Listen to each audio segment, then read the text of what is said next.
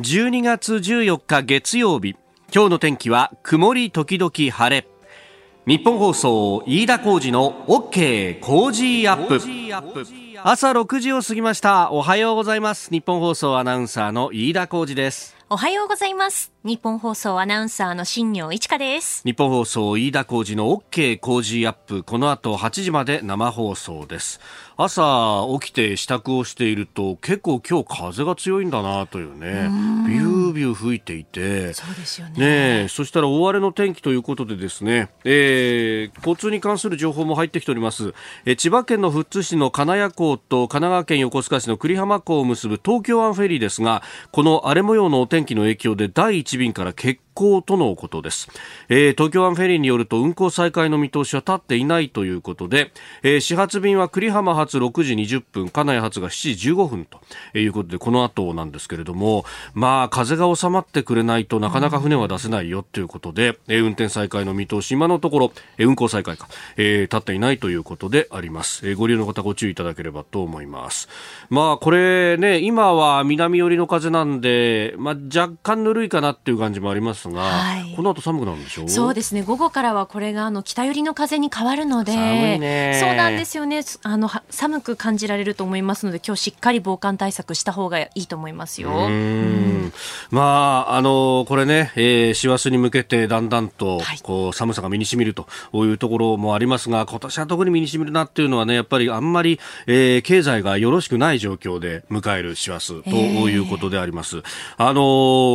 馴染みの店がね閉めてしまうっていうのは本当悲しいことなんですけれどもあの有楽町にですねもう改札出てすぐのところに昔行楽そばっていうですね、はい、立ち食いのお蕎麦屋さんがあって、でここはあの夜中まで営業ずっとやっててくれたもんでですねあのそれこそ若手の頃とかもう夜まで仕事してもう気づいたらお店ここしか開いてないって言って、えー、カット食べて帰るとかあるいはこうオールナイト日本なんかを担当してる AD とかね、えーもう駆け出しの頃の若手なんていうのは、まあ、あそこぐらいしか、こう、ホットミールを、あったかいご飯を出してくれるところがないと。まあ、もちろんコンビニは、あの、まあ、営業してたりもしたんですが、まあ、コンビニのご飯温めて食べるっていうよりも、もともとあったかいお蕎麦だとか、天丼だとかいいよねって言って、結構買い出しに行かされたなんて思い出がですね、まあ、大体あの、この日本放送入って、えー、駆け出し2、3年いると、大体誰もがあそこを使うみたいな店で、はい。うんえあのこう言っちゃなんなんですがものすごく美味しいというようなものではないんですけれども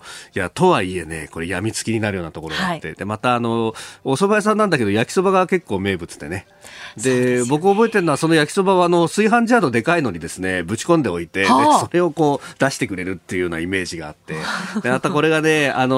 3400円で500円玉1枚あったらそうでした、ね、もうそれで腹いっぱい食えるみたいなね非常にありがたいお店だったんですよ。で2016年だったかな確か。あのこの有楽町のガード下を、まあ、耐震構造もねあるんで綺麗にすると。で耐震補強もするっていう時に閉めちゃって、はい、で寂しい思いしたんですが五反田で再開したっていう話でですね。であのしばらく五反田でやってたんですがこれが、えー、今日12月14日をもってこの五反田のお店は閉まると。あのツイッターでですね工事のタイムライン見てるとあの結構な人がですねあのこの有楽町あ行楽そばにもともと有楽町にあった、えー、行ってきましたっていうのを上げててくれて僕もそれを見てあ閉まるんだよなそうだよと思って、えー、この間金曜日に行ってまいりました、はいえ。ー、いやあのかなり中途半端な時間に行ったんです。だいたい金曜っていうのは私この番組が終わった後にですね、えー、夕刊富士のコラムの締め切りがあるんでこれをしこしこ書くっていうのはあの大体のサイクルにしててでそうするとまあそれが終わるのがですねまあ大体もうあの昼ぐらいにようやくひいひい言いながら上げてであのそれからなんだかんだ、えー、いろいろ雑務をこなしてですねあの着いたのが2時半ぐらいで非常に中途半端な時間でいやこのぐらいの時間だったら空いてんだろうと思ったんですけども、はい、いやもうカウンターいっぱいでねすごい人が惜別を惜しんでいるなという感じで、えー、なんかあの噂によると6時ぐらいになると夕方、えー、もうあの材料なくなって閉めちゃうみたいなね日が続いていたらしいんですけれども、でなんとかですね食券を買ってでこう中入ったら、えー、もう10人ぐらいが横に並べるぐらいの L 字型のこうカウンターがあるんですがでこうふっと見るとどこも空いてないわけですよ。空いてねえなわいと思って。であの一席だけ空いてそうななんかちょっとこう間隔があるところででここダークダックスみたいに立ったら多分だ入れるなみたいなね、はい、ええー、ところにこうスッとこう右の肩から入り込んだところで肩が触れたんで隣の人をふっと見たらですね、えー、隣に番組のプロデューサーがいて、えー、あれ？何してんすか？っていう。2時半ですよ。え。ー、あれ？って言ったら、いや、やっぱさ、寂しくってさ、って言って、全くあの、申し合わせたりとかしてないんですけど、いたっていうね。いや、結構なんかあの、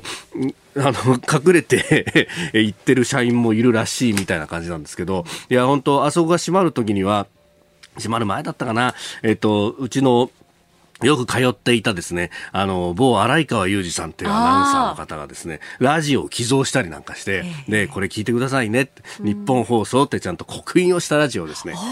聞いてくださって、ね、ラジオを聞いてくださってるなと、確かにいい音が鳴ってたわけですよ。その日本放送と刻印されたラジオに。はい、ところがですね、そこでかかったのが東京 FM だった おいっていうね、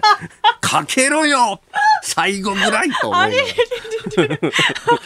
働いてる人がね、あの、通り合わせたんだろうけど、最後ぐらいはね、えー、どなたかあの、行かれた方がいらっしゃいましたら、あの、こそっと言っといてください。日本放送じゃないんだね。どうして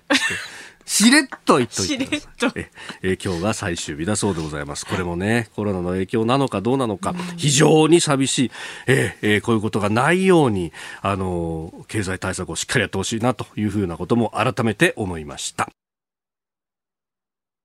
あなたの声を届けますリスナーズオピニオン。この OK 工事アップはリスナーのあなた、コメンテーター、私、田新行アナウンサー、番組スタッフ、みんなで作り上げるニュース番組です。ぜひご意見をお寄せください。今朝のコメンテーターはジャーナリスト、須田慎一郎さん。6時台から登場ということで、すでに日本放送にお入りいただいております。えー、この後、コロナ第3波についてズバリ提言をいただきます。そして7時台、えー、深めていくニュースですが、えー、まずは、コロナ第3波というものが6時でありましてそしてイギリスと EU の FTA 交渉について、え、さらに東京と名古屋の GoTo トラベル、え、政府制限を検討というニュース、え、アメリカでは14日からワクチンの接種開始ということであります、え、それから茂木外務大臣のアフリカ4カ国訪問について、え、最後アメリカ大統領選最高裁が法廷闘争を退けるというニュースも入ってきております。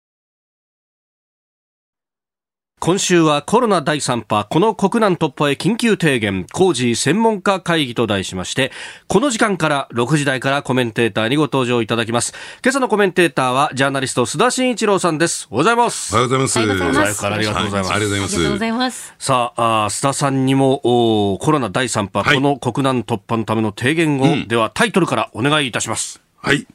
医療崩壊を防ぐために、コロナを2類相当ではなく、季節性インフルエンザと同じ5類相当にすべきと。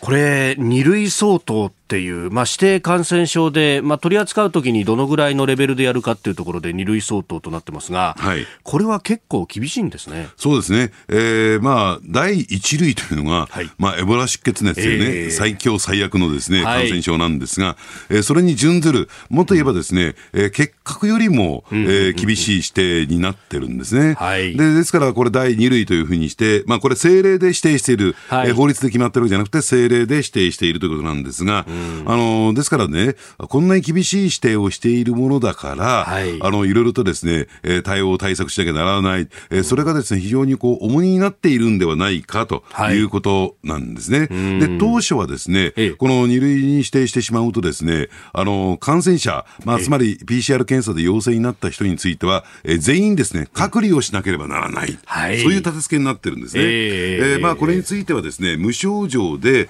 で、なおかつ、えー、その感染するね、リスクの低い人たち、あるいはゼロの人たちについては、これ別に陽性だからといって、隔離する必要はないんじゃないかということで、ようやくこの辺は緩和されましてね、はい、10月から一律入院ではなくなったんですが、それでも10月からだったんですよ。そうですね。10月の末頃からですよね、実際に変わったので、ただですね、えこの感染症対策、新型コロナウイルス感染症対策の基本的なそのルーティンというのは変わっていなくてですね、はい、よく言われるように、えー、なんですか、その、えー、まあ、あのね、その、感染者を見つけてきて、うん、えー、そしてその人たちの濃厚接触者を、はい、えー、ね、見つけてきて、その人たちに PCR 検査を実施して、うん、感染者数を割り出していくというですね、非常にこう地道なというかですね、はい、えー、かなりそのマンパワーが必要な、うん、えー、作業を繰り返してきた、いわゆるクラスター対策というものをやってきたわけですよね。はい、ですから、えー、そういったところにですね、うん、まあ、例えば保健所のその資源がですね、リソースが、はい、えー、割かれていて、うん、他にね、手が回っていかない。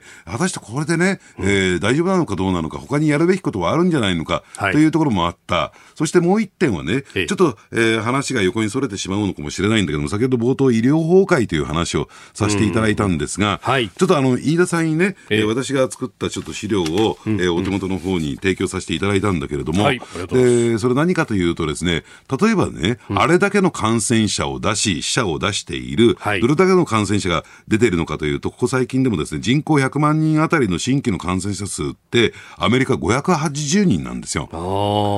で、死者はですね、新規の死亡者数っていうのは6.6人。っていうね、はい、じゃあ日本はというと100万人あたりの新規の感染者数は17.4人、うん、えー、死亡者数はというと0.2人なんですね。で、やっぱりアメリカってやっぱりその感染者数だとか死者って圧倒的に多いよねという状況にあるんだろうと思うんですが、じゃあ果たして医療崩壊起こっているのかどうなのか、まあ医療崩壊の定義っていうのはね、あの、うん、重症者に対して、えー、きちんと医療の、医療サービスの提供が行われているのか、集中治療室であるとか、エクモであるとか、人工呼吸器がが装着をして、はい、えー、ちゃんとそれに対応できてるのかどうなのかっていう、できてないとなると、これ、医療崩壊というふうに、えー、するわけなんですが、医療崩壊起こってないんです、アメリカは。うん起こってないんです、ね、起こってないんです。うんで、これはですね、まあ、アメリカでね、ビジネスやってる人に聞いても、なんでアメリカでは医療崩壊起こってないのに、日本ではね、医療崩壊、医療崩壊って言われるんですかね、と。で、実はね、えー、ポイントがもう一つあってですね、はい、え人口1000人あたりの医師の数、アメリカ2.6人、えー、日本2.5人、人口1000人あたりの、えー、看護師の数、アメリカ11.1人、えー、日本11.8人。お水準が同じような。同じなんですよ。ね医師の数も、えー、看護師の数も同じであるにもかかわらず、今、日本でなんて言われてるか、うん、まず第、ね、えー、一番トップバッターで言われるのは、はい、看護師の数が圧倒的に足りない。そうですね。うん、ね、うん、足りないから、要するに、えー、患者に対して、感染者に対して、適切なね、医療が施せないんだ。こういうになってますよね。旭川や大阪ってそう言われてますよね。だから自衛隊が。おっしゃる通り。出た。うん、なんで？と。うんうん水準っていうか、えー、人口1000人あたりの医師の数も看護師の数も一緒じゃないの、だこれもさっきのね、保健所の話じゃないけれども、その医療資源のですね、はい、適正な配分、分配ができてない、これ2つのポイントがあって、1つはですね、えー、看護師の資格は持っているけれども、何らかの事情によって、看護師の仕事をしていない、はい、ね、携わってない、これ1点目。で、もう1つはですね、あのこの新型コロナウイルス対応に、えー、えー、ねえー、当たっている看護師の数が圧倒的に少なくて、他の一般医療の方にね、はい、え回ってしまっている。まあ、2つの要因が私は考えられるのかなと思うんですよ。はい、でようやく今になってですね、ええ、あのであれですねあの新規の経済対策の中で、えー、73兆円でしたっけ、はい、えー、予算が、えーまあ、予算というよりもですね、ええ。ー、事業規模が、はい、計上されて、えー、で、真水分が大体27.3兆円、うんねうん、えー、新規の歳出は27.3兆円とい。うのが、はい、えー、年明け早々から始まりそうなんですけれども、あのー、まあ、これどうなのかな、まだ、うん、えー、これには着手してないんですよ。うんうんうん、そうですよね。これは国会通ってないですからね。そうですね。うん、だから本来だったら、えー、2月、えー、12月5日に閉じられた、はい、えー、臨時国会、まだ臨時国会の中でね、うん、えー、第3次補正予算をきちんと編成して、はい、総合経済対策とワンパッケージにして、うん、もう早急に年内にもですね、予算執行私はすべきだったんじゃないかな。なぜかというと、えー、この中にですね、その看護師の確保の予算が数兆円規模で盛り込まれてるんですよ。まだお金出てこないんですよ、これ。だから、医療体制のギリギリの状況っていうのはまだまだ続いていって、はい、で、それは年明けまで待たなきゃならない。なんで今やんないの、と。そうなんですよね。えこれ、あの、7兆円、その、第二次補正の予備費が今も積まれていると。えで、この間、あの、一人親世帯の特別給付とかで少し出すっていうことが決まりましたけど、はい、あそこ、あの、使い道先を財務省のホームページの先の方にちょっと出てたので見ると、9月の15日かなんかに1兆2000億円弱を、その、医療、医療の安定化のためにって言って支出されてるんですが、えその先どうなってるかっていうのが全く見えてこないと、ええ、なんかあのクリニックとお都道府県で査定してんじゃないのかみたいなことを、なんかのんきなことを言ってるんですね。なんだそれはと、ええ、とっとと出せと、足らないんだったらもっと出せと。いう話ですよね、ええ、だから問題のね、所在がちゃんと認識してるんだけれども、うん、目詰まりと言ったらいいのかな、え、要するにお金も一部用意してるんだけども、私、それ十分と思いませんよ、うんうん、もっともっと積みませとい。うのが私の持論なんだけれども、はい、それをやれば、この第2類から第5類へのね、指定外っていうのはスムーズに私、進むんじゃないかなと思うんですね。ええ、その辺これ、どうして進まないんですかね、ええ、こんなにで国会も閉じちゃったわけだし。えその一方で何か問題があるんでしょうけども、でその一方でね、GoTo トラベルやめて、感染者数減らす、減らす、減れるかどうか分かりませんよ。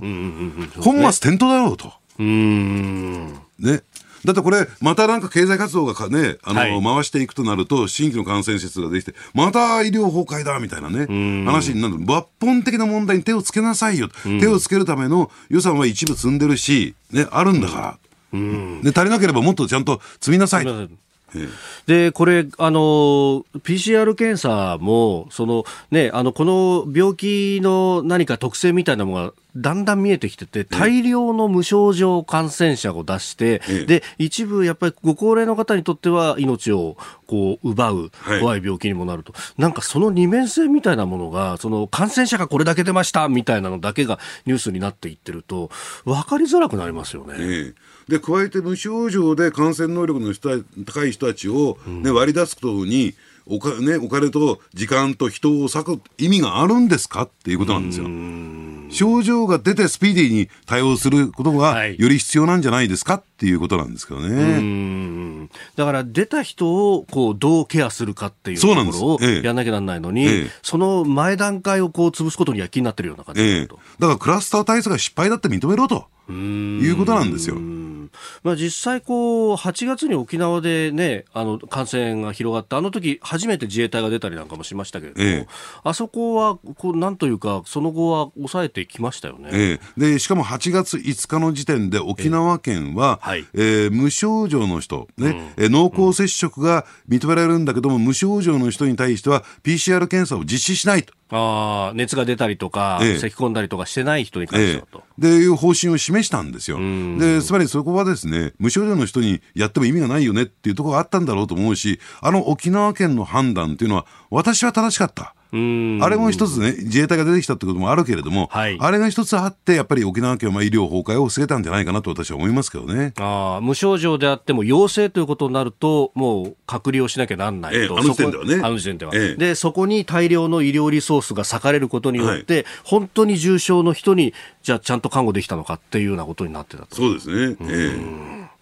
えー、今日のコロナ第3波、この国難突破へ緊急提言、えー、第2類ではなく第5類相当にすべきというところ、はい、詳しくお話しいただきました。えー、7時台もニュース解説いただきます。今日よろしくお願いいたします。はい、お願いします。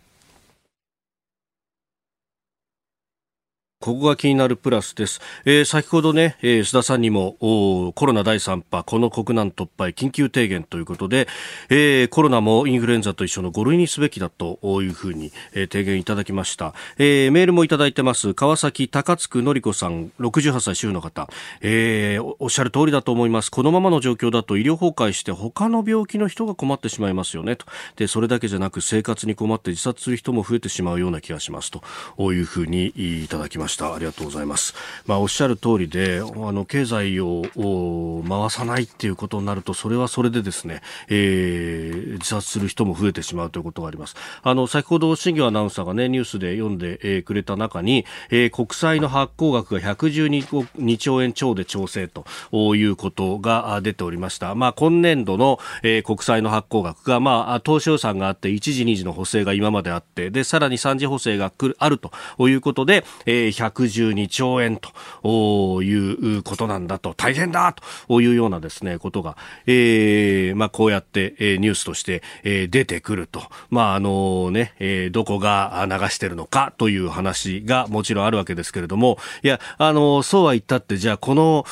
状況の中で、じゃあ政府手をこまねいたらどうなるんだと、社会不安がもっともっと増えていくと。で、えー、各国が、えー、財政の出動と、そして金融の緩和というのを合わせてやって、で、それでなんとか経済を支えようとしている中で、日本だけが何もしないっていうのが、え、どういうことを招くのか、えー、かつてのですね、それこそこの、引き合いに出されているリーマンショックの時に、えー、各国が金融緩和をしたのにもかかわらず、日本だけが何もやらなかった。その結果、えー、円高がどんどんと進んで、え、国内の産業がズタズタになっていったと。え、メーカーはどんどんと国外に工場を建て、で、国内の雇用がどんどんなくなりというですね、え、リーマンショックの震源地でも何でもないのに結局一番影響を受けたのがどこだったのか、日本だった。それはなぜか、えー、何も対策を打たなかったから、失策だったからというようなことなんですけれども、その鉄をまた繰り返すのかという話です。で、えー、この三次補正についてもですね、まあ、あの、財政がきちっと出ると、まあ、ある程度は出てくるということで、GDP ギャップに、を埋めて、まあ、ある程度その経済を支えるという効果はあるんじゃないのかと言われている一方で、えー、ただ、あの、給付金だとかそういうところで直接、生活に、えー、潤いを与えるようなものというのは少し物足りないんじゃないかという指摘があります。で、その辺でですね、週末に、あの、出てきたニュースの中で、えー、膨らむ経済政策にご用心、財政支出40兆円の衝撃、取材の舞台裏っていう記事がですね、えー、ネット上で出てまして、で、ここに何が書いてあるかっていうとですね、えー、財務当局の話として、まあ、対策が決定して、まあ、あの、70何兆円のパッケージが出ましたけどれども、えー、財務当局は、悔しさもいくつかあるが、目いっぱい戦った。給付金はほぼ排除できたし、雇用調整助成金も持続化給付金も GoTo キャンペーンも、春にやったばらまきは、すべて出口を描けたというふうに、胸を張ったと書いてあります。給付金もやらなかったし、雇用調整助成金だって GoTo キャンペーンだって、金使おうとしたところにはある程度タガをはめてやったぜというふうに、この後に及んで、まだ、財布の紐を締めよう締めようとすると。で、えー、その結果、じゃあ苦しむのはどこかっていうと、本当若者であり、えー、年金生活しながらでもそれだけじゃ生活できないからって言って働きに出てる人たちであり、で、えー、じゃあ、あの、こう言っちゃなんなんですけれども、公務員の方々はですね、なんか大変なことを、ハレンチなことをやったりとかしない限りは、クビにならないわけですよね。給料が毎月きちんと入るわけですよね。何考えてんだっていうふうなことを非常に思うところであります。ここでポッドキャスト YouTube でお聞きのあなたにお知らせです。ラジオの日本放送飯田浩二の OK コージーアップではお聞きのあなたからのニュースや番組についてのご意見をお待ちしています。菅政権の政策や経済対策新型コロナ対策などぜひメールツイッターでお寄せください。番組で紹介させていただきます。あなたと一緒に作る朝のニュース番組飯田浩二の OK コージーアップ。日本放送の放送エリア外でお聞きのあなたそして海外でお聞きのあなたからの参加もお待ち待ちしています。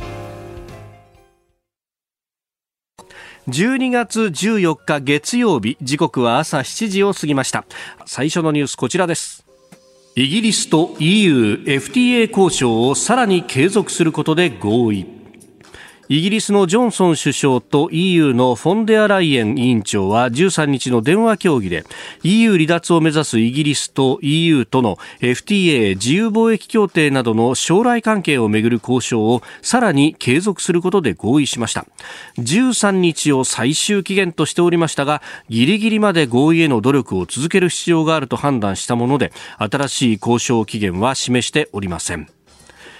今のこのルールっていうものを12月末で終えるということに一応なっております。はい。どうなってきますかね、これ。えあの大ただね、大前提として正しく理解してほしいのは、はいうん、じゃあ、この交渉がね、えー、決裂すると、はい、ある種もうフリーハンド状態というかや、やりたい放題になるのかっていうと、えー、そうではなく、うん、えー、WTO 規定のルールのもとにですね、はい、行われるということですから、何かこうね、無政府状態になるわけじゃないってことはね、えー、ぜひね、ご理解いただきたいんですけれども、はい、じゃあ交渉決裂するとどういうことが起こるかっていうと、うん、あの WTO 規定に基づくね、あの関税の上限が設定されて、はい、今はほぼほぼゼロという状況ですけれども、うん、これに一定のですね、関税が乗せられるという形になってくるわけなんですね。えー、で、そうするとね、じゃあ何が起こるかっていうと、その EU 域内で、まあ、はい、EU というね、エリアの中で、まあ、あの、なんですかね、その、えー、例えば、あの、自動車を生産しましょうと、えー、部品をですね、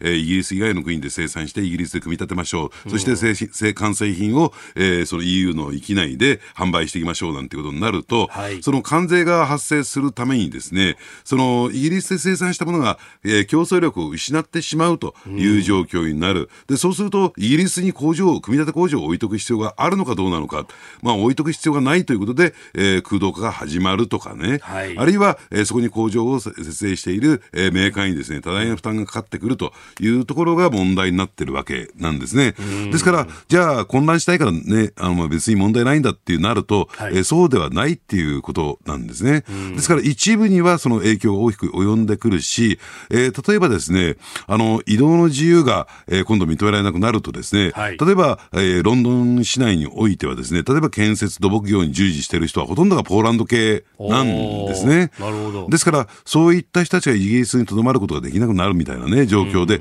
果たしてその、えー、ロンドンのですね、公共事業投資どうすんのみたいなね、はい、道路建設どうすんのみたいなところになってきますから、それは一定程度の混乱が起こるのかなと。ただね、私は思いますにね、はい、あの、どうなんでしょう、そもそもね、このイギリスの EU 離脱、いろんな理由があるんだけれども、その心情的なものっていうのは結構あったんですよ。はい、何かというと、そのイギリスの領海あるいは排他的経済水域の中で、うん、えー、要はその漁業、漁獲高のね、割り当てというのが、イギリスが全くタッチすることができなかった。で、不当にですね、はい、えー、まあなんかイギリスの方が少ない割り当てで不満がずーっと増長していった。で、それに対する反発、これがトリガーを引いてる部分もあるんですよ。なるほど。これだけじゃないですよ。いろんなそういった、はい、えー、ところがあって、、うん、えー、まあ、結果的に離脱に向かっていくんだけど、自分たちのことがなんで自分たちで決められないのかっていうね、はい、えー、ところがあったものですから、そういう中でね、えー、その心情的というか感情的な部分、これをどう解消していくのかっていうところがあるのかなと私は思いますけどね。あそういう経緯があったから、今、漁業権で、うん、えー、揉めているというふうに言われてますけれども、はい、その辺っていうのは、まさに、その発端の部分、根っこにまつわるところなんですね。そうなんですね。うん、あの、ですからそれをね、全体でイギリス経済全体で考えると、はい、そんなに割合大きくないですよ。えー、えー、そのことをですね、勝ち取るために、それ以外の工業製品っていうのをね、えー、じゃあ、えー、ね、非常にネガティブな方向に持ってっていいのかっていうと、プラスマイナスで考えると大きなマイナスなんだけども、うん、やっぱりこの心情として、うんはい、えー、そこは譲れない一線っていうのが、やっぱりあるんだろうなと思いますけどね。ねまあ、これ、ずっと、こうね、あの、住民投票からこの方、交渉を続けてきているというところがあって、で、あの、一応今年末が期限となってますけれども、規定で確か1回延長できるんですよ、ね、延長できるんですよ。ただ、これは延長しないっていうふうに、はい、えー、まあ、ジョンソンね、えー、首相が言ってるわけなんですが、私はね、これね、駆け引きの一つだと思いますよ。なるほど。で、加えてですね、やっぱりあの、えー、クリスマス休暇に入っちゃいますからね。はい。でそ,、えー、うん、でそういった点で言うと、もうこれ、年内にね、合意するってことは、ほぼほぼ不可能だろうなと。あ実質交渉できるの今週1週間ぐらいですか？そうなんですね。えー、ですから、まあ、あの、解決すべき課題は山ほどありますから、はい、そういった点で物理的にこれは無理なんじゃないかなと思いますんで、まあ、いずれその交渉延長というね、ことがこの週半ばぐらいから出てくるんじゃないかなと思いますけどね。なるほど。はいえー、まずはイギリスと EU の交渉についてでした。おはようニュースネットワーク。取り上げるニュースはこちらです。東京と名古屋の GoTo トラベル。政府が制限を検討。政府は新型コロナウイルスの感染拡大を踏まえ東京都と名古屋市を目的地とする観光支援事業 GoTo トラベルを一時停止する方向で調整に入りました。え今日新型コロナウイルス感染症対策本部の会合を開き最終的な対応を決める見通しです。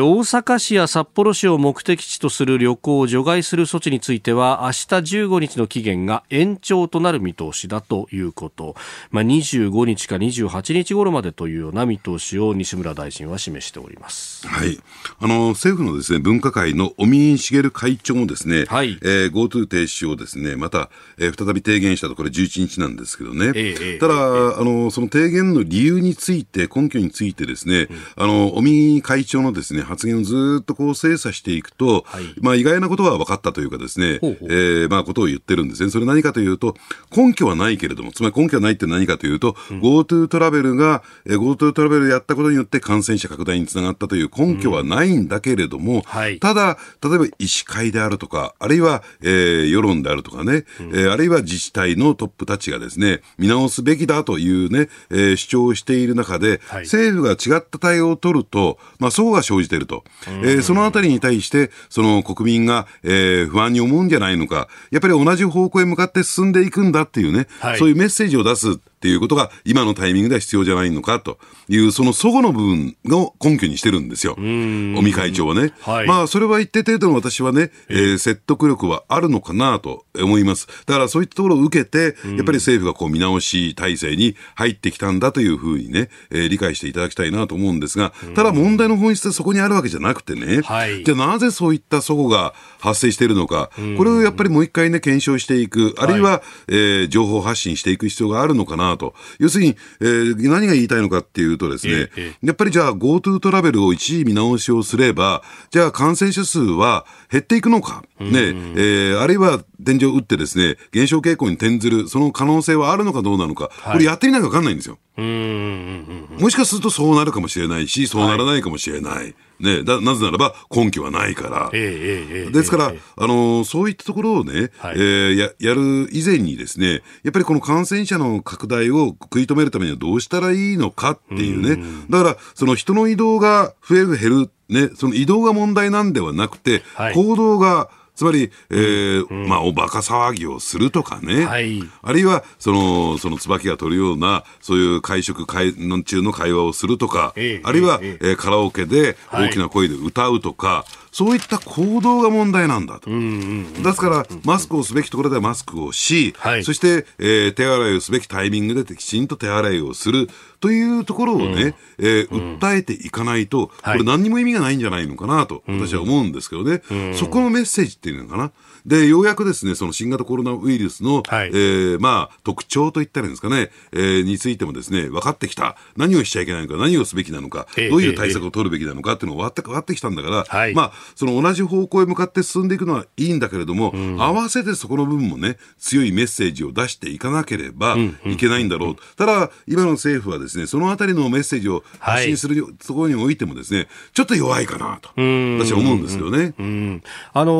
ー、ね、それこそ感染症の専門家の方々は結構その辺をツイッターとかネット上でも配信しているようなところがあって、うん、家族同士だったら基本的には一つのこうね、えー、同じ生活様式をしている人だから、はい、あの新たに感染のリスクがあるというもんじゃないと家族で食事に行くとかっていうのは、はい、ただあの全く生活様式の違う人が、えー、会食をしてお酒も飲んで、えー、わーっと喋るってなるとでマスクもないとなるとこれリスクが高いと。だから本当、その行動の細かいところで、実は切り分けができるんだよっていう話なんですよね、これね。そういったところってなかなか伝わってないじゃないですか。もう全部ね、あの、ひとまとめにして、はい、10羽人柄げで、もう、外、遠くに行くのがダメなんだと、はい、なっちゃうと。はい、それだとちょっとね、で、そこの多分、こう、詰めた議論をしないと、本当はいけないし、詰めた議論をする場にあたっては、おのおのの立場で、相が出るのはしょうがないような気がするんですけど、このままいくと議論すらダメみたいになっちゃいませんか？ええ。あの、だからそのあたりがね、なんか、えあの、新型コロナウイルス対策に、ね、甘い対応を取ってるとか、ねえ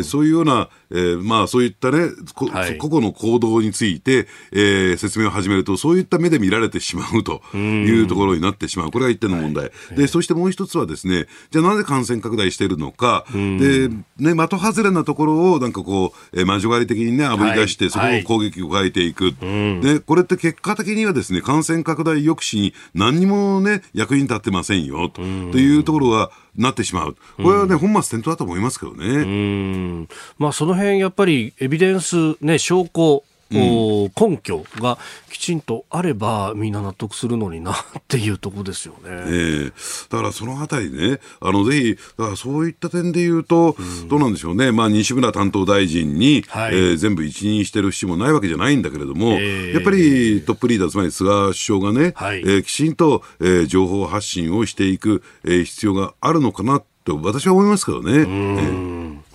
えさあそして、えー、海の向こうワクチンについてこちらのニュースです。アメリカ14日からワクチン接種開始へ。アメリカの FDA 食品医薬品局がファイザーなどの新型コロナウイルスワクチンの緊急使用を許可したことを受け配送の作業がすでに始まり14日以降全米各地にワクチンが到着する見通しとなりました。最初の接種は高齢者施設の入居者らおよそ300万人医療関係者らおよそ2100万人に対して行われます。えー、このファイザーのワクチンは1人に対して2回接種が必要だということなんですが、なんか工場から出ていくトラックを中継したりとか、いろいろ報道されてますね。ねあのやっぱりこのワクチンが出てくるっていうことに関して、実際に、えー、接種が開始されるってことに関してですね、はい、やっぱり大きく局面が変わるだろうと。で特にアメリカの場合はですね、あのやっぱりそのクラスターといったりですか、はい、え感染が爆発しているというのは、高齢者の施設ですから、えー、そこをこう封じ込めることが、えー、一つ必要だと。そうすると、やっぱり大きく局面が変わってくるというふうに、えー、捉えられてるんだろうな。まあ、いずれにしても、イギリスに続いてアメリカでも実際に、えー、接種が開始されたというのは、やっぱり世界的に見れば見ればですね、えー、局面が変わってくるし、えー、これは、えー、日本においての、ね、接種についてもですね、はい、まあ、一定のスケジュール感っていうのが出てくるのかなと思いますけどね。ね。まあ、確かに欧米、特にアメリカやイギリス、まあ、フランスあたり、ドイツもそうだと言いますが、こう感染者の数は相当増えていっていて、それにつれて死者も増えてますもんね。はい、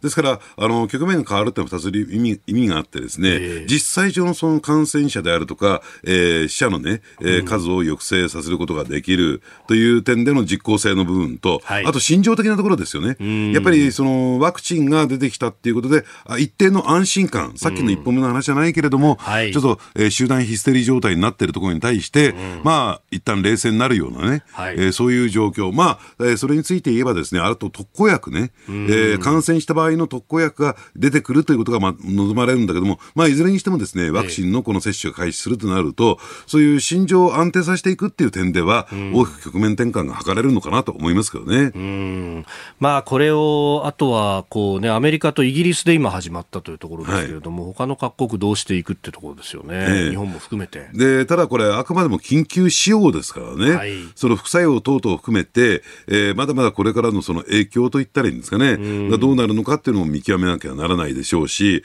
で、加えてですね、あの、ファイザーのワクチンっていうのは、かなりの低温で保存しなきゃならないっていうところもあってですね、すね。じゃあそれが一斉に、その、スピーディーにね、はい、短時間でだっと、えー、接種が行われるのかどうなのか、このあたりもどういう体制を取ってやっていくのかっていうのも見極めなきゃならない。そして2回接種するというのも、これも結構ですね、さまざまな形でマンパワーの部分でね、えー、負担も大きいわけですから、はい、えー、このあたりもですね、じゃあど、どの程度のスピードで、えー、接種がですね、広がっていくのかっていうのも、はい、えー、一つ注目かなと思いますからね。うん。これ、あの、航空会社にとっては、うん、この輸送需要っていうのはかなり大きくなるぞっていう予想もありますね。ねあの、ですからそういった点で言うとですね、まあ、航空業界にとっては、観点の自由になるんだけれども、えー、とは言ってもですね、えー、そのワクチンを運ぶということは、えー、かなりナイブなものですからね、そのあたりを、ね、すべてでできるのかどうなのかっていうところがありますよね。キャパがあるのかどうなのか。うん、えー、確かにそうですよね。えー、今、結構、その、直行便が、旅客便止まっているところもあって、ね、それで荷物が動かせないっていうのそうなんですね。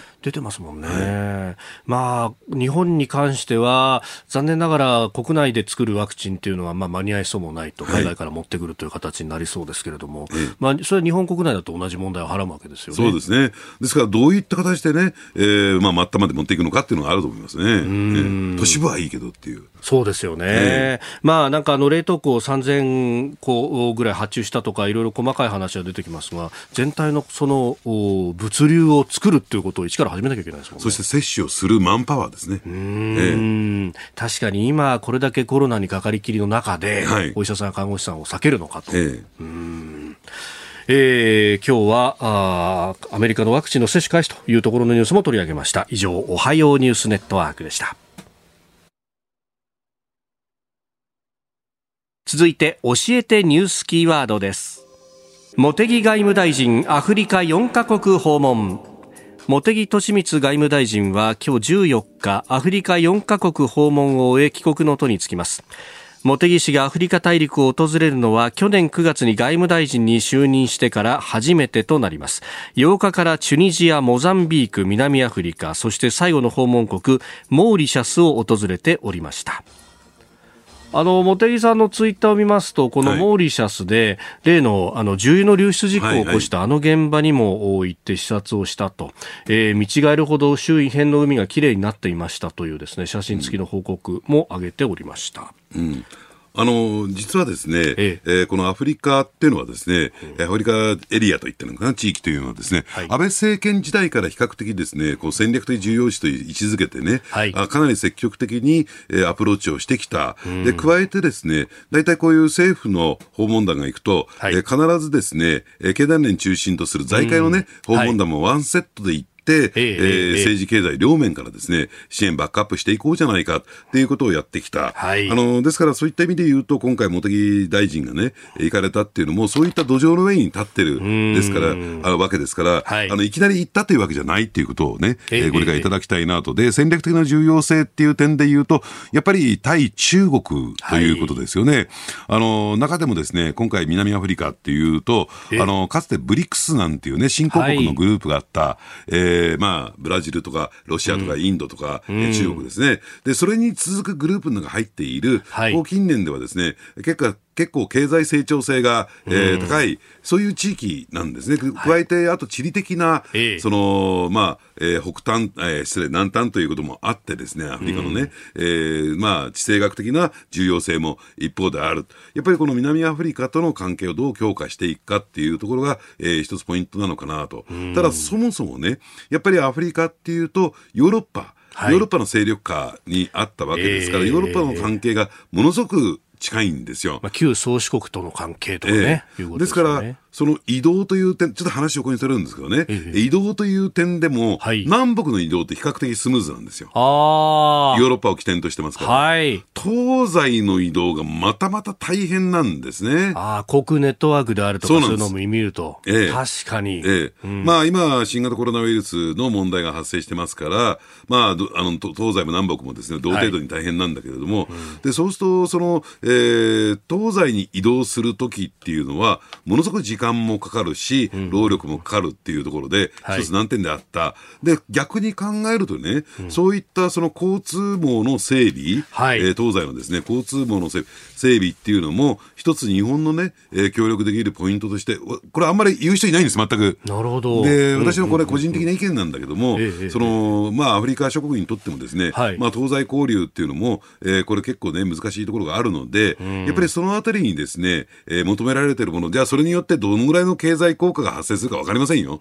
ただ、えー、そそこについてはぜひ求められているところですから、はい、そういったところで協力する必要があるのかなと。だから南北ってほら、ヨーロッパとの関係で。そうですよね。えー、うん。もうい、いち早くそういうものができたけれども、ね、確かに、でも、あの、ASEAN 各国においても、東南アジア各国においても、その東西のハイウェイを作るっていう話って、ね、日本、プロジェクトに参加かしてずっとやってましたよね。ええ、あそこも結局縦にこう割れていて、え、横のつながりっていうものがなかなか経済的にも難しかったっていうのをこう作っていった。まあ実績は日本はいろいろあるということもありますね。ええ、で、それをやることによって、おそらくね、うん、えー、要するに、えー、東西の連携が強まれば、はい、また経済的にも違った局面が生まれてきますし、でそこに何もね、ジェット機飛ばす必要ないんですよ。あの整備の簡単な、あるいは滑走路も短くていい、プロペラ機で十分ですから。うんうんうん。まあ、最初はそのぐらいから需要始まってそうなんですよ。だからもういきなりジェット機を飛ばしてね、はい、大型の滑走路3000メートル級、えー、作る必要はなくてですね、ですからできるところからね、えー、体制を整備していくっていうね、えー、ことが必要なのかなと。もちろんね、アフリカ諸国は、いやいや、長い滑走路お願いしますよ、ジェット機お願いしますよって言うかもしれないけども、えー、結果的に整備しきれなければ、はい、えー、宝の持ち腐になってしまいますからね。うん、その辺、この距離の短いところに、ある程度の人数の人を入れて飛ばすっていう、えー、そういえば、あの、例のスペースジェットっていうやつは、まさにそれを目指してたところありますよね。そうなんですね。ちょっと頓挫しちゃってますけれども。えーだから、そういった点で言うと、日本の貢献できる、はい、あの役割っていうのは、部分っていうのは、たくさんありますからね、必要とされてるのかなと、えー、思いますし、やっぱりそういったところで言うと、中国っていうのは、はい、ドカーンと金入れて、自国からドカーンとですね、えーこね、人も持ってって、持ってって、資材も持ってって、資材持ってってっていうのが、はい、まあ一帯一路じゃないけれども、えー、それを目指してますか？ら、きめ細かいね、えー、要するにその成長の、それぞれの国々の成長に合わせた形での、えー、経済支援っていうのが、やっぱり結果くんですよ。なるほど、ええ、今回、茂木さんはチュニジア、モザンビーク、南アフリカ、モーリーサスと、まあ、基本的にはインド洋に近いところであったりとか、はい、あるいは地中海に面したチュニジアに行きましたが、そうすると、じゃあ太平、大西洋側の国々もこう一つ手をつけてくると、また違った広がりが見えますか、ね、そうですね。だから自国のため日本のためだけじゃなくてね、はい、やっぱり地元に対してどの程度、えー、貢献できるのかっていう視点も持ってほしいなと思いますね。えー、茂木大臣のアフリカ4カ国訪問について今日のキーワードでした。続いてはここだけニューススクープアップです。この時間最後のニュースをスクープアップ。アメリカ大統領選最高裁が法廷闘争を退ける。アメリカ大統領選挙をめぐってテキサス州が接戦州の4州の選挙結果を無効とするよう連邦最高裁判所に求めた訴訟で最高裁は11日訴えを退ける決定をしました。法廷闘争によって勝敗を覆そうというトランプ大統領の思惑は事実上終焉を迎えたとみられております。まあ、これ、憲法上違反するんじゃないかという話だったんですが、はい、まあ、あの州の政府にそういった権限はなかろうということが、まあ、最高裁の判断として下ったということだそうであります、はい、あのですからね、うん、えー、まあ、そういった権限があるかないかというところよりも、えー、えー、今回はですね却下したと。却下したまあ、ある意味での門前払いということになったわけなんですけれども、うん、その意味は何かというと、はい、えー、まあ、そういった訴えを起こす権利があるかないかというところ以前にね、うん、最高裁としては、この大統領選挙の問題に関与しませんよっていうね、要するに関知しませんよと、えいう、そういうスタンスを示したというふうに考えてもらっていいんじゃないのかなと、私は思いますね。ですからこれ、ある意味でね、これ、受理されたわけじゃないんですよ。はい。えー、受理をしたわけじゃなくて、その訴状をとりあえず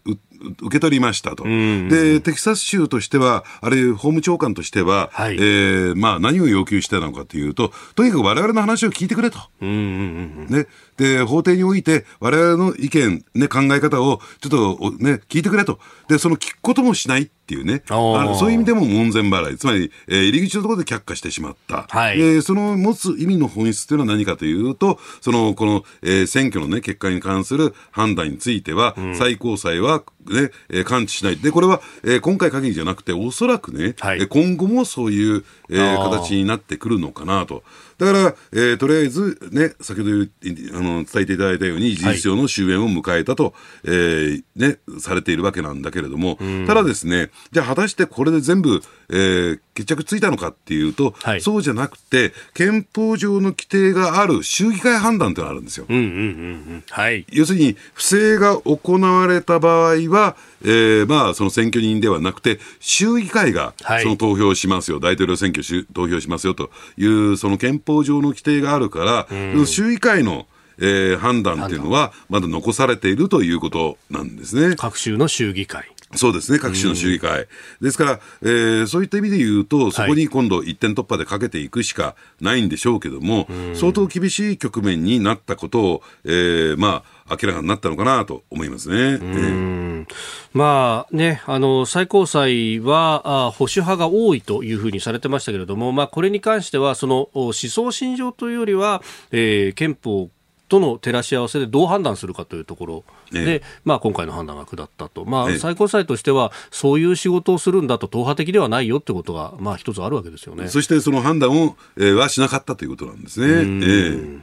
まあ、そして、えー、選挙人投票は14日、現地14日ですから、まあ明日にかけて、えー、出てくるというところですが、これ一応はその過半数に必要な270人、えー、これを超えてくると、おまあ、大統領として正式に選出されるという運びになるというのは、まあ、これは揺るがないところなんですかね、ええ、ただですね、これもですね不思議なことに、ほうほう。これはね、なんたらいいのかな、あのー、えー、規定上というか、不思議なルールがあってですね、はい、えー、この投票結果、投票したものについてはですね、あのー、副大統領のもとにもと届けられるんですよ。で、まだ開票しないんですよ。あ開票しないんですね。ええ、うん、開票するのは明けて1月8日だったかな、はい、になって、えー、うやうやしくあのペンス副大統領が、えー、それを開票して、はい、で結果的に選挙結果を確定させるという作業があるんだけれども、ただですね、その時に、はい、これ一部の指摘ですよ。だからそうなるとは限らないし、えー、そうならない可能性は私は高いと思うんだけども、うん、そう開票しないっていう選択肢はあるんだっていうね、説まで出てきてるんだ、アメリカの中では。開票しない。ええ不正があったから、問題があるからこれについては開票しないという権利があるんだと、副大統領には。ほうほうほう。まあ、副大統領というよりも、これは上院議長の立場。としてね。なるほど、なるほど。うん、え、そうすると、じゃあ1月8日に大統領選出できませんでした。ええ、じゃあ議会で選出しますよってことになるんですか？なる可能性も、つまりそういったことも、可能性も、ね、ゼロじゃない。ゼロじゃない。要するにこう合衆国憲法なりをこう読んでいくと、そうも読めると、ええ、むしろ否定はしてない。否定はしてない。つまり、えー、それはセレモニーとしての開票作業なんだけれども、はい、本質的にはね、はい、ただし、そこのね、えー、ところで開票しないという選択権はあるのかないのかって議論が今アメリカで起こってるんですよ。うん。まだまだそうすると、ええ、いろいろと紆余曲折はあるかもしれない、ええただ、いずれにしてもですね、えー、トランプ大統領を含めてね、はい、その周辺共和党を含めてですね、えー、この選挙って不正があったんだと、無効なんだというね、まあ、まあ、あの、バイデン大統領が選ばれた後も、そういった主張であるとか、活動であるとか、行動であるとか、取ってくるでしょうから、下手するとね、これ、政権発足直後から、レームダック状態に今なりかねないね。おなるほど。えー、で、まあ、他方、1月の頭には、あジョージアの2つの議席の確定をさせる選挙が行われると、はい、まあ、これの結果によっては共和党がまあ上院を占める可能性高いとこっちは言われてますけれども、えまあ、そうするとねじれ国会も相まってもうレームダックが進むみたいなそうですね、あの2議席のうち1議席でも、はい、共和党が、えー、獲得すればですね、うん、えー、まあ、ねじれえー、議会になるわけですからね。はい、で、おそらくですね、あの、一議席はね、私は共和党は確保するんだろうなと思いますけどね。で、加えてそれだけじゃなくて、はい、今民主党の中でもですね、ある意味でこう内紛が起こってましてね、えどういうことかというとですね、あの、今の閣僚名簿というのかな、予想の顔ぶれを見てみるとですね、はい、左派、特にバーニー・サンダース氏、えー、周辺の人たちが、えー、登用されていないんですよ。これに対して強い不満を、えー、発信してるんですね、バーニー・サンダース氏は。はい、要するに、われわれは、われわれの協力なくしてバイデン大統領誕生なかったじゃないかと。俺たちが降りたからこそ、バイデンが民主党の代表になれたんだよって話ですね。ねで、降りただけじゃなくて、政策協定を結んで、そね、そのバイデン推しをしたわけですから、でそれに対して、その閣僚人事でね、はい、えー、植樹されてないっていうことは、強い不満を持ってるんですね。ですから、民主党の中も割れ始めてると。ぐちゃぐちゃなんですよ。もういきなりぐずぐずになってきてると、えーはい、でまあ、そんな中であのつなぎ予算はなんとかなった。あの政府機関の閉鎖は回避されたとか、はい。えー、いうことも出てきておりますが、まあ、トランプさんはトランプさんで、えー、いろいろとイスラエルとモロッコの、えー、国交の正常化とか外交面ではいろいろやってますよね、ええ、実際に年明けのですね、ええ。えー、まあ、そのホワイトハウスを去るまでは、はい、えー、実質的なというか、完全な大統領ですから、ね、大統領としての行動をを取るということになるんでしょうね。うん。まあそうすると本当この先もじっくり見ていかないとわからないっていうそうなんですね。ええ。うん。えー、アメリカ大統領選について、えー、お話をいただきました。ポッドキャスト、YouTube でお聞きいただきましてありがとうございました。あなたと一緒に作る朝のニュース番組、飯田浩司の OK Cozy up。東京有楽町のニッポン放送で月曜日から金曜日朝6時から8時まで生放送でお送りしています。生放送を聞き逃したあなた、ぜひラジコのタイムフリーサービスで新型コロナウイルスに関しての最新情報、ニュースやスポーツ、エンタメ情報などもぜひチェックしてください。さらにこの番組では公式ツイッターでも最新情報を配信中です。スタジオで撮影した写真などもアップしていますよ。そして飯田浩二アナウンサーは夕刊富士で毎週火曜日に連載をしています。飯田浩二のそこまで言うか。こちらもぜひチェックしてみてください。